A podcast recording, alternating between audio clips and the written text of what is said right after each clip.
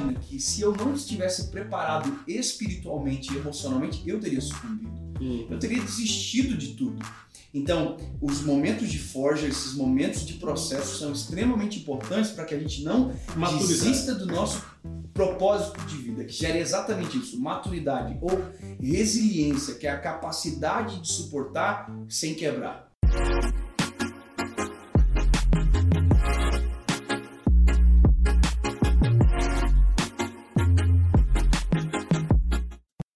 Sejam bem-vindos a mais um Brunecast, um podcast semanal.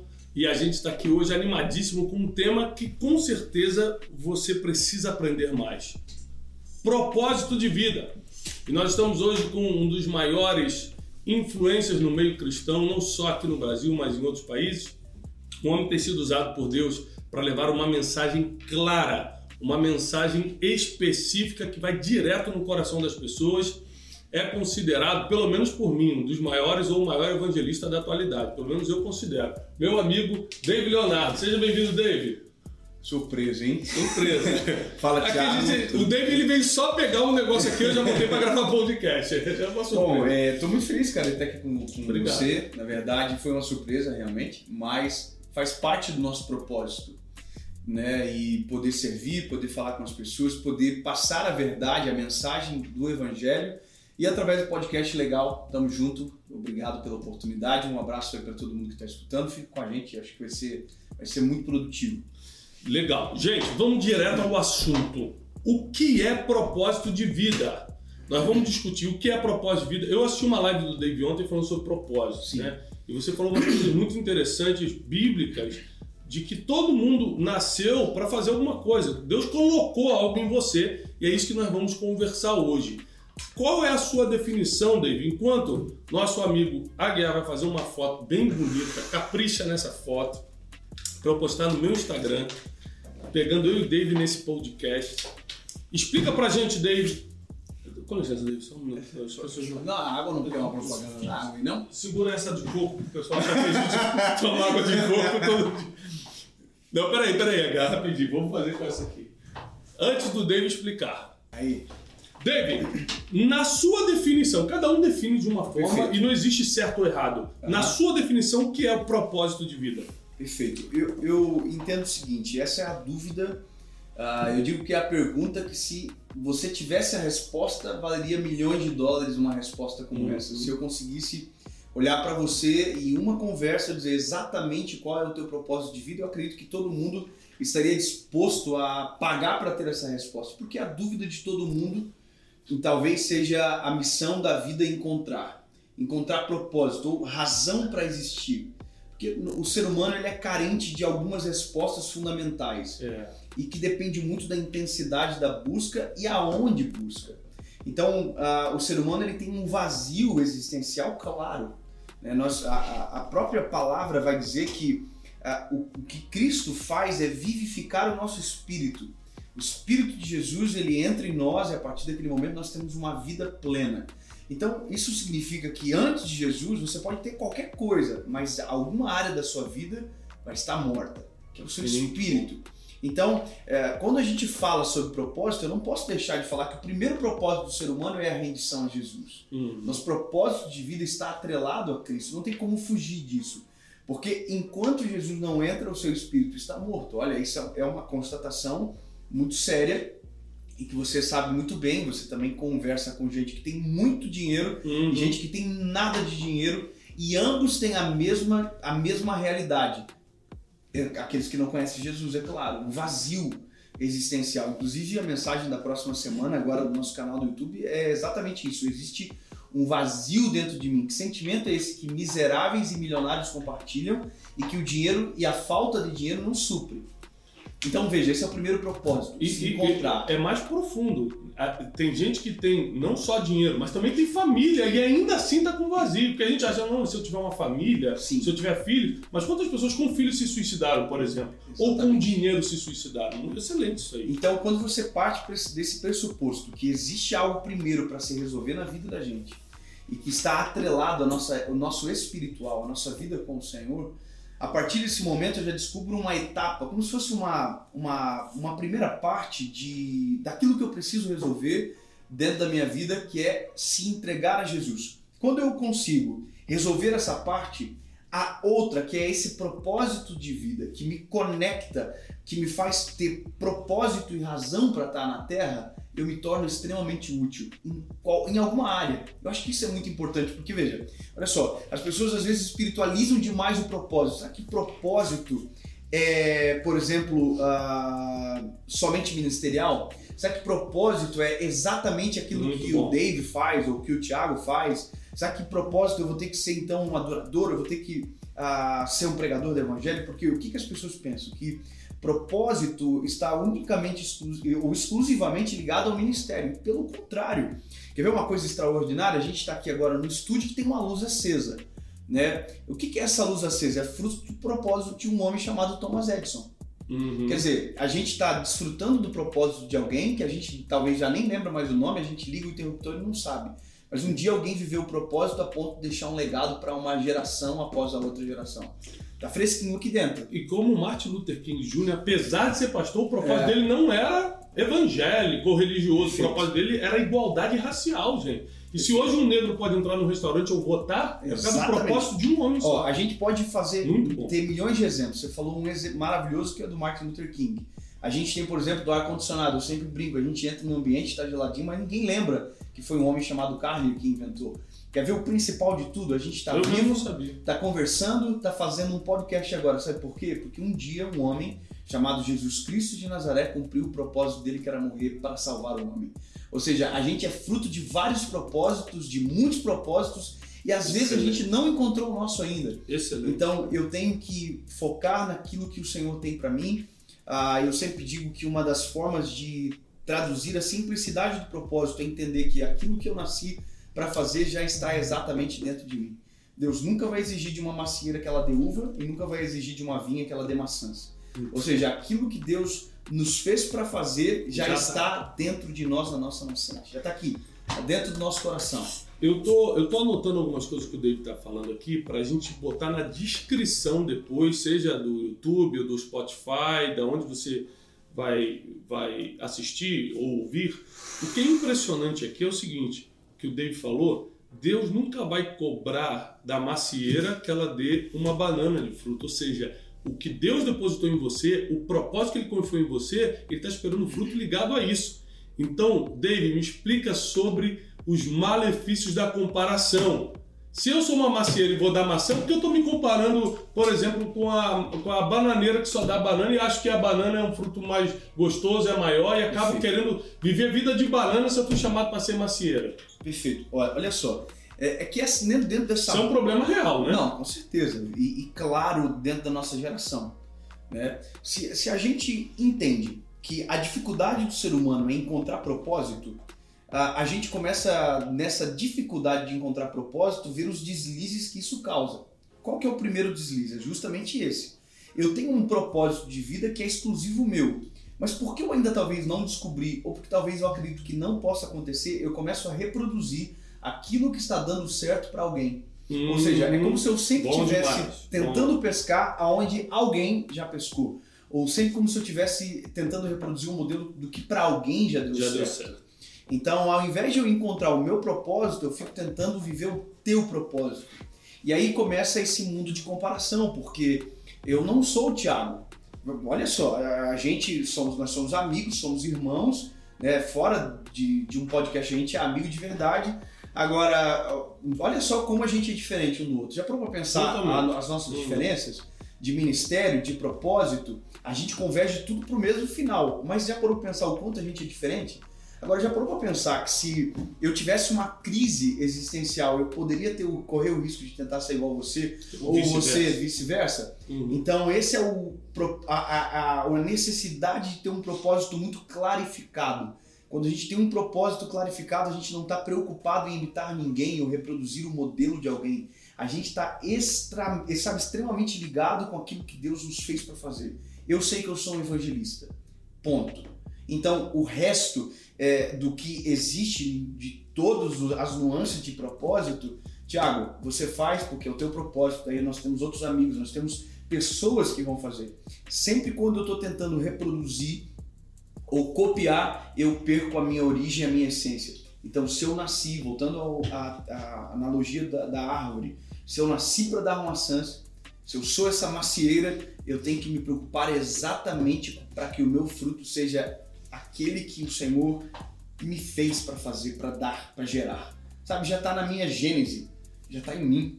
Então não tem por que eu ficar correndo, batendo em outras portas. Só vou, uma coisa muito é, importante é que essa, esse entendimento, né, de saber o que eu nasci para fazer, essa é a pergunta da vida, hum. sabe? Eu acho que essa é a descoberta que a gente tem que lutar para encontrar. E aí eu acredito que não existe uma receita que eu vou dizer para você faça isso, aquilo e você vai descobrir amanhã. Mas existem caminhos que me tornam um pouco mais acessíveis para compreender, olhando para talento, dom, vocação, hum. e aí eu consigo talvez encontrar de uma maneira mais fácil, mais rápida. O que você falou é fantástico, porque eu descobri, Dave, há anos atrás que eu sou um treinador de pessoas. Sim. Mas eu já fiquei muito tentado por causa do resultado de outros, a negociar meu propósito. Então, assim, você vê o. Por exemplo, eu sou fã, admirador do T.D. Jakes, né? Trouxe o T.D. Jakes na conferência de destino esse ano, mas ele é um pregador. Então, quando eu escuto ele pregando, a minha tentação era: caramba, eu preciso pregar assim. Não, não preciso pregar assim.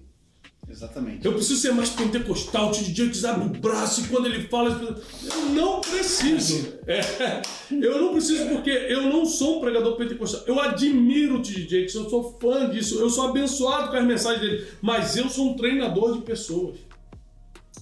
Então, se eu não descobrir quem eu sou, se eu não tiver uma identidade, que é o primeiro passo para descobrir o propósito, eu vou ficar me baseando pelo que eu me emociono na vida dos outros. Aí eu vou ver um vídeo do Dave, vou me emocionar porque é, a palavra é muito boa, porque o cenário é muito bom e porque tem 20 mil comentários falando, pronto, é isso que eu tenho que fazer.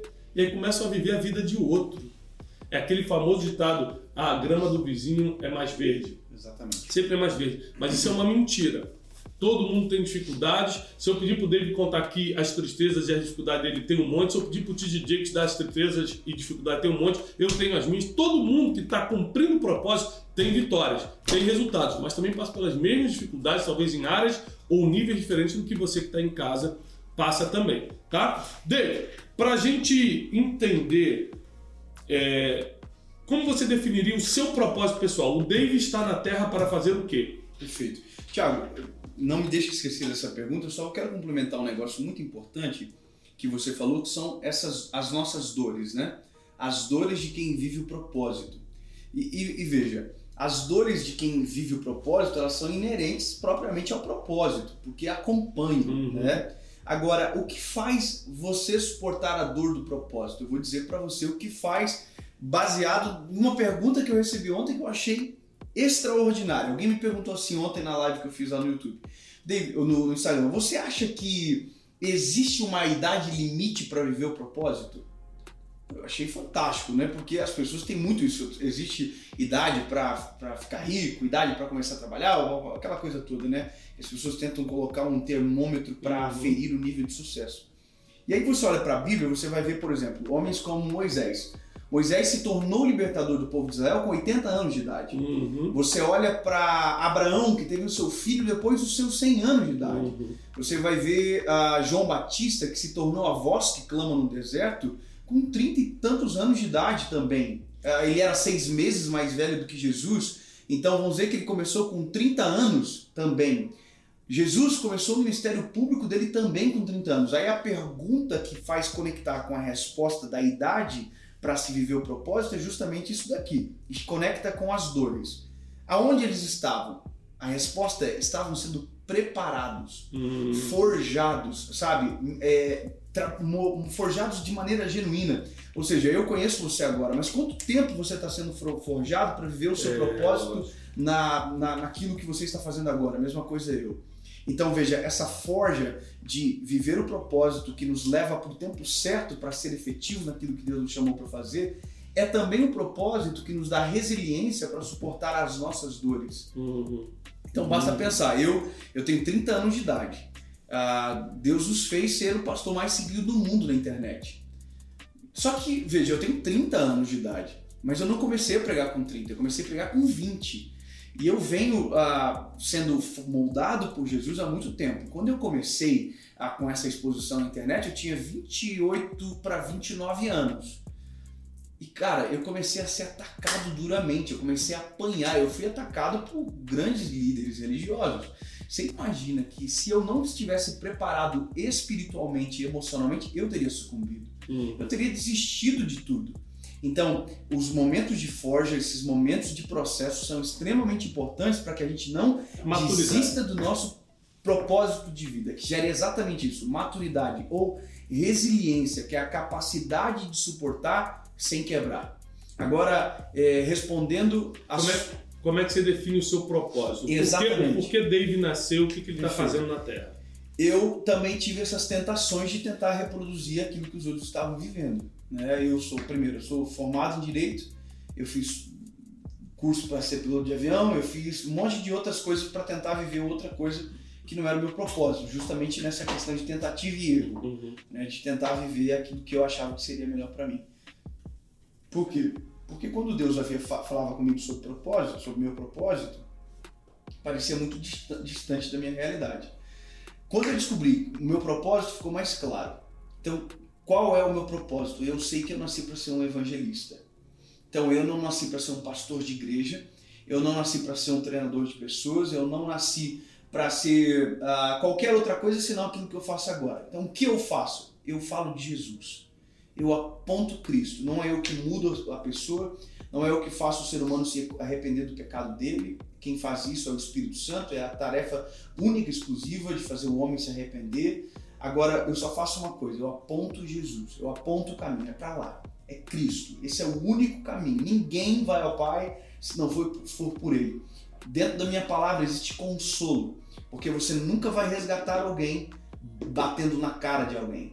Você sempre vai chegar e vai trazer cura. E é isso que Jesus faz. É a boa nova. O evangelho tem etapas. É, por mais que uma hora ele vai ter que ser confrontado, mas, Perfeito. Agora mas aí está o consolo. Né? Agora é isso que Jesus precisam entender e que para mim foi importante entender. É porque, porque você fala sobre consolo, as pessoas acham que você rejeita o confronto. Mas isso é, é uma, uma ignorância. É uma ignorância tamanha, Lógico, porque não tem como pregar o evangelho inteiro em uma mensagem de uma hora. Uhum. O evangelho é extremamente não complexo, simples, mas ele tem fases. Então olha só, se você olha para a Bíblia, Jesus vai dizer o seguinte: deixar vir a mim aqueles que estão fracos, oprimidos, sobrecarregados, Cansados. que eu vos aliviarei. Esse é o primeiro passo. Uhum.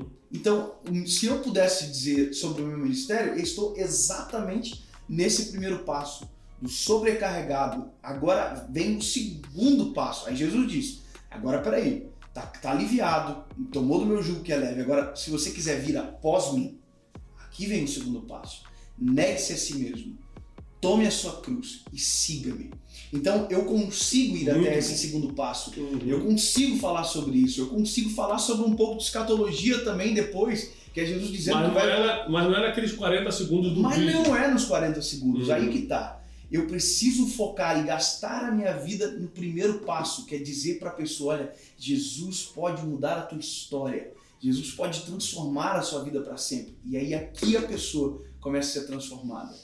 Tá entendendo? Então, compreender isso é libertador, porque eu me liberto da opinião das pessoas. Daí você tem que pregar sobre a volta de Jesus. Daí você tem que pregar sobre que o homem é depravado. Uhum, e blá. Eu falo, meu lindo, pregue você. Exatamente. Você, não é, é, é isso, eu falo. pregue você. Eu faço isso aqui você pode fazer um Faça isso. Você o evangelho é muito amplo, dá para cada um pregar uma sabe, coisa. Sabe o que é interessante? É que eu vejo vários ministérios na Bíblia, mas eu não encontrei um ministério de alguém que dizia para outro que ele tinha que fazer. Uhum.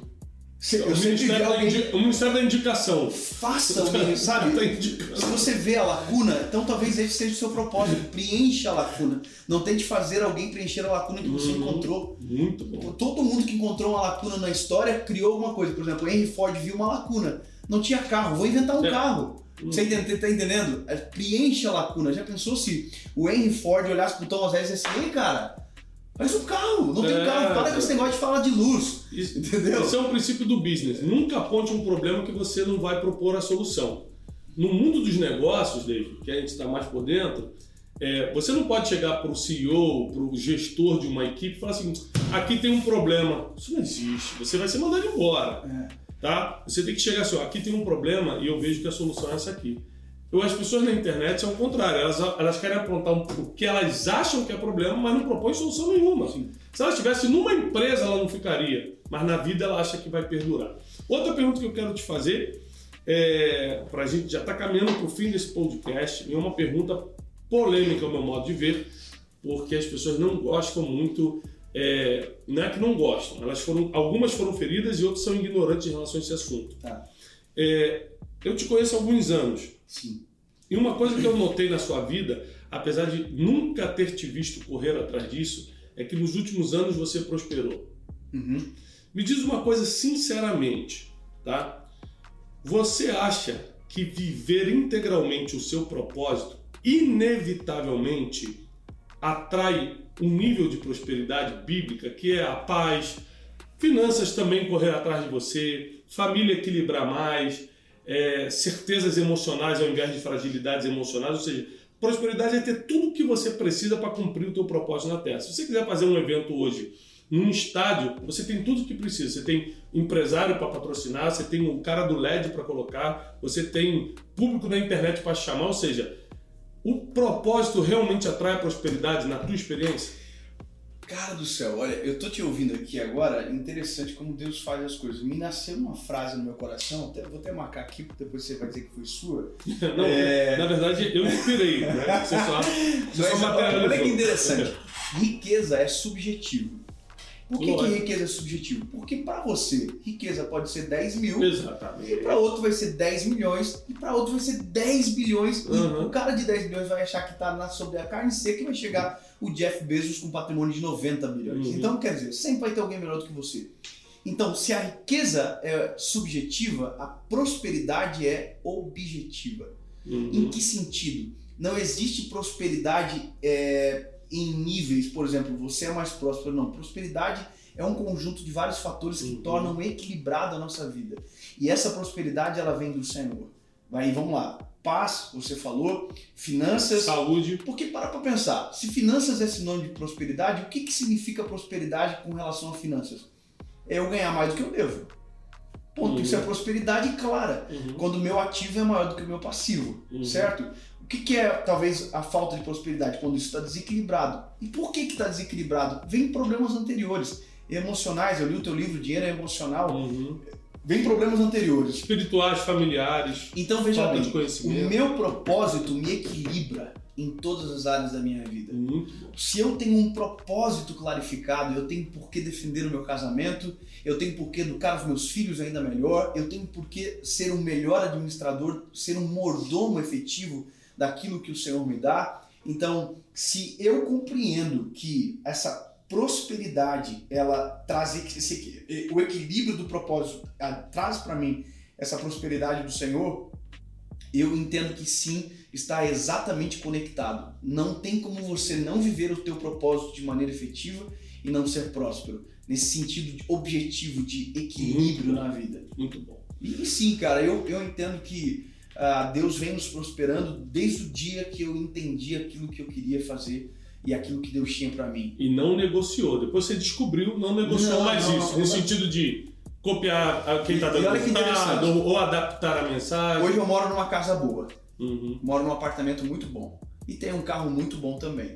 Uhum. Certo? Mas eu não sou próspero agora. Eu sou próspero há muito tempo. Sabe desde quando eu sou próspero? Desde quando eu descobri meu propósito. Sabe quando eu descobri meu propósito onde eu morava? Eu morava numa kitnet. Só que eu tinha paz dentro daquele lugar, eu tinha equilíbrio dentro daquele lugar, eu já tinha tudo que eu tenho Às agora. vezes você tá numa kitnet, mas não tem dívida, tá dormindo tranquilo. Exatamente isso. Uhum. Então, é, é, essa é a prosperidade genuína e objetiva que se distingue da riqueza. Uhum. Porque o meu coração já estava em paz, sabe? Óbvio que as coisas vêm a, a, melhorando ao longo do tempo, graças a Jesus por isso, e eu me lembro que talvez, talvez não Eu vi que você lembra. quitou aquela Fiat Uno, graças a Deus. é, meu lindo, meu Fiat Uno foi quitado, graças a Deus. De devo nada. Tem, tem, tem informações é, Vamos atualizar. mas, vamos atualizar as informações. Mas, cara, eu acho que isso é, é, é sublime, sabe? Eu sempre digo uma coisa.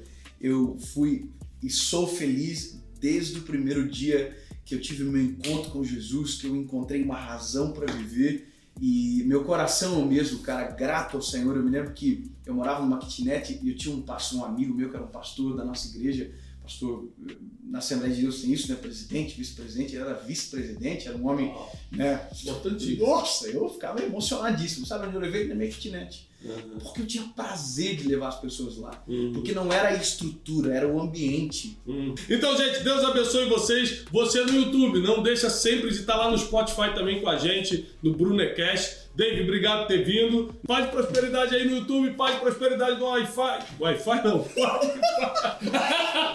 não, no É Spotify. é Até a próxima. Deus abençoe. Corre agora lá pros comentários. Você também no MSN, um abraço. Do Orkut, pessoal do Orkut, vai direto lá pros comentários. Deus abençoe.